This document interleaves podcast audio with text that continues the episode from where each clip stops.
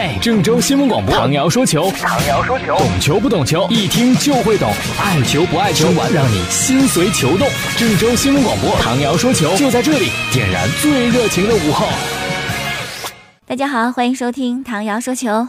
一定都非常的开心是吧？昨天晚上都看球了吗？国家队的一比零在长沙战胜了韩国队，这是在国际 A 级大赛上真真正正的战胜韩国队，让孔韩正见鬼去吧！昨天比赛明明是留给韩国队的时间不多了啊，这个比赛呢确实让大家非常的开心。呃，比赛的过程在这儿就不多说了，因为真正的球迷肯定是在昨天聚精会神的看了这场比赛。那么，如果不是特别喜欢足球的球迷朋友，啊，只是关心国家队的战绩，那么肯定也在昨天晚上或者今天新闻当中听到了比赛结果。大家不用知道啊，这球到底是怎么进的，真的知道赢了就好了，知道战胜韩国队就好了。给我一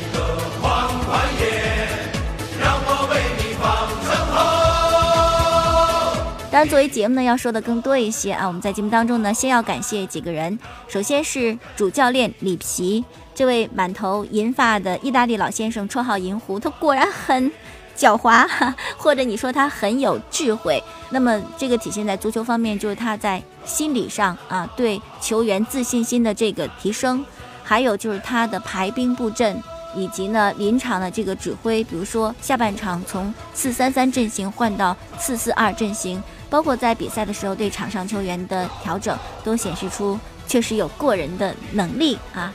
然后我们要感谢的就是曾诚，曾诚也是昨天比赛当中赛后频道的当场最佳球员。呃，曾诚在昨天比赛里边有很多很精彩的、神奇的扑救。说实在的，如果不是曾诚的扑救，那么可能最终不是一个胜利的结果。感谢曾诚，他守护了中国队的大门。那么早在一三年的东亚杯，当时中国和韩国有一场比赛，曾诚在扑救的时候呢，被韩国球员踢中了脸部，当时鞋钉在他的脸上留下了一道一道的伤疤。那么在昨天晚上呢，曾诚都讨回来了。嗯，我们还要感谢的就是吴曦，吴曦在比赛当中挡住了洪正好势在必得的头球的攻门，否则呢比赛结果又不好说啊。感谢吴曦。嗯，比赛之后吃盒饭什么的，给人多加个鸡腿儿啊。另外呢，还要感谢于大宝进球的功臣。虽然在比赛当中，他先是错失了一个单刀的机会。说到于大宝呢，就不得不感慨，有时候历史真的是很惊人的相似。四年前，二零一三年，当时也是在长沙，也是雨战，于大宝在最后补时阶段的绝杀伊拉克，也是一比零获得比赛的胜利。那么时隔四年之后，昨天晚上依旧是在长沙，还是凭借于大宝的进球，国家队战胜了韩国队。比赛之后呢，里皮都感慨说：“长沙真的是国家队的福地呀。”呃，于大宝是不是也就是国足的福将呢？其实他之前已经好久没有能够作为主力阵容打国家队的比赛，因此我们也不得不感慨说，里皮还是。慧眼识珠，他用人用的很准，看人看的也很准。感谢了这么多，其实我们还要感谢一下萧敬腾。据说比赛结束之后，大家在庆祝的这个午夜呢，长沙又下雨了哈。但好在比赛当中这场雨没有下，以后呢国家队打比赛还得跟萧敬腾打个招呼啊。比赛结束之后呢，可以说大家都非常的兴奋，包括球迷朋友。虽然只是一场胜利，而且这场胜利呢，并不是说就预示着我们也可以进军世界杯，但是每个人都是莫名的欢喜哈。我觉得原因其实大家也懂得，就太期待这样一场胜利了，尤其是战胜了韩国队。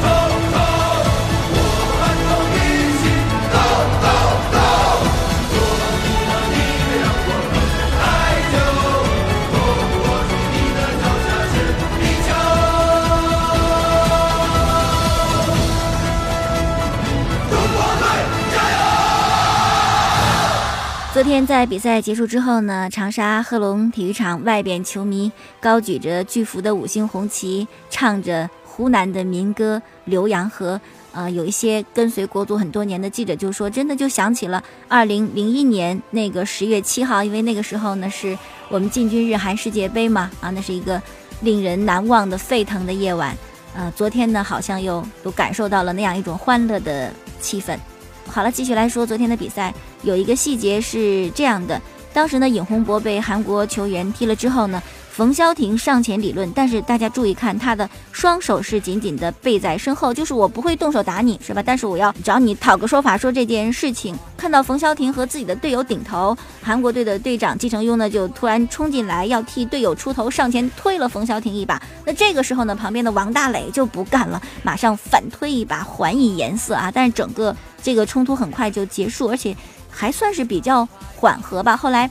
赛后接受采访，冯潇霆就说：“那不是真打架，是吧？那就是一个策略，我们就是想延缓一下时间。但我怎么觉得这招很险呢？弄得不好，弄个红牌、黄牌什么的，也许影响下场比赛了。”啊，继续来说昨晚的中韩之战，球迷呢把它称之为“战长沙”。比赛之后呢，更是太多这个妙言妙语了，非常有意思。比如说，为了感谢进球的功臣于大宝，有人就说早晚用大宝。还有球迷说用大宝就是好呀，是吧？不仅能保湿，还能抗寒。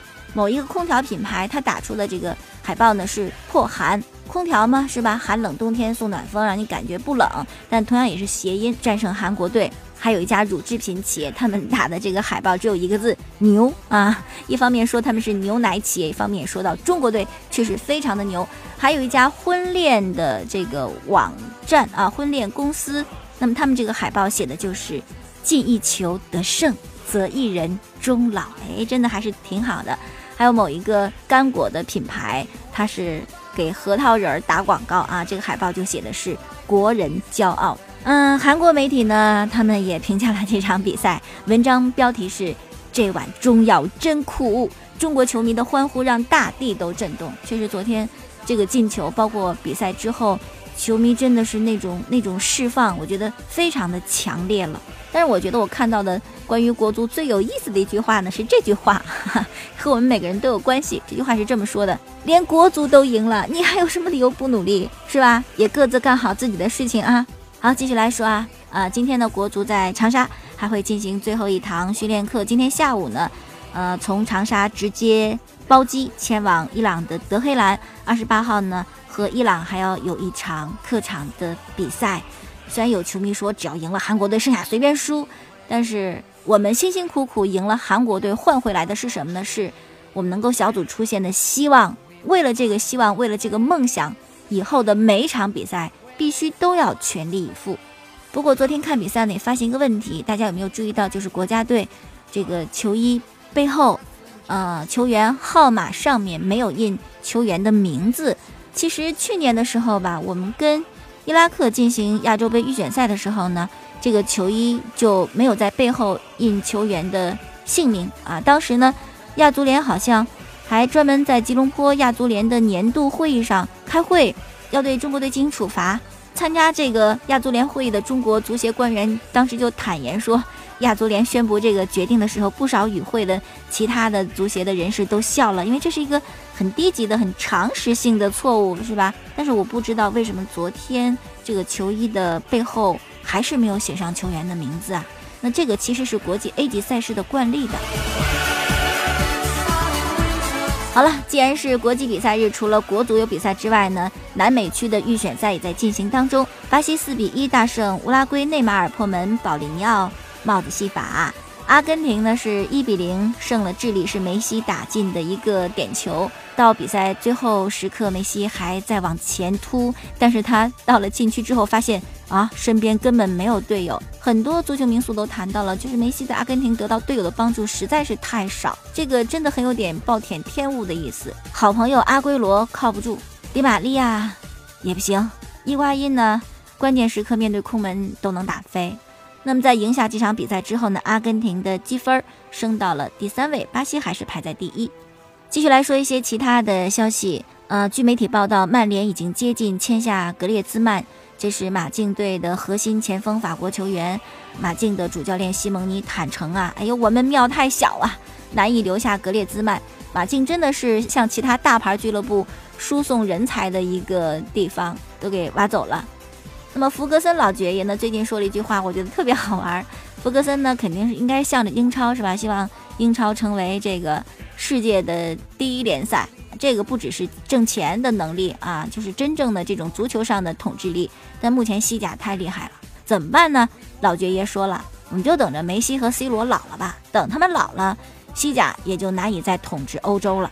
巴萨下赛季的球衣啊，最近被曝光了，呃，胸前赞助商有变化，球衣的整体设计呢，还是这个蓝红相间啊，这个条纹衫，但这个条纹呢，明显变细了，而且粗细相间啊，看起来很像一个条形码。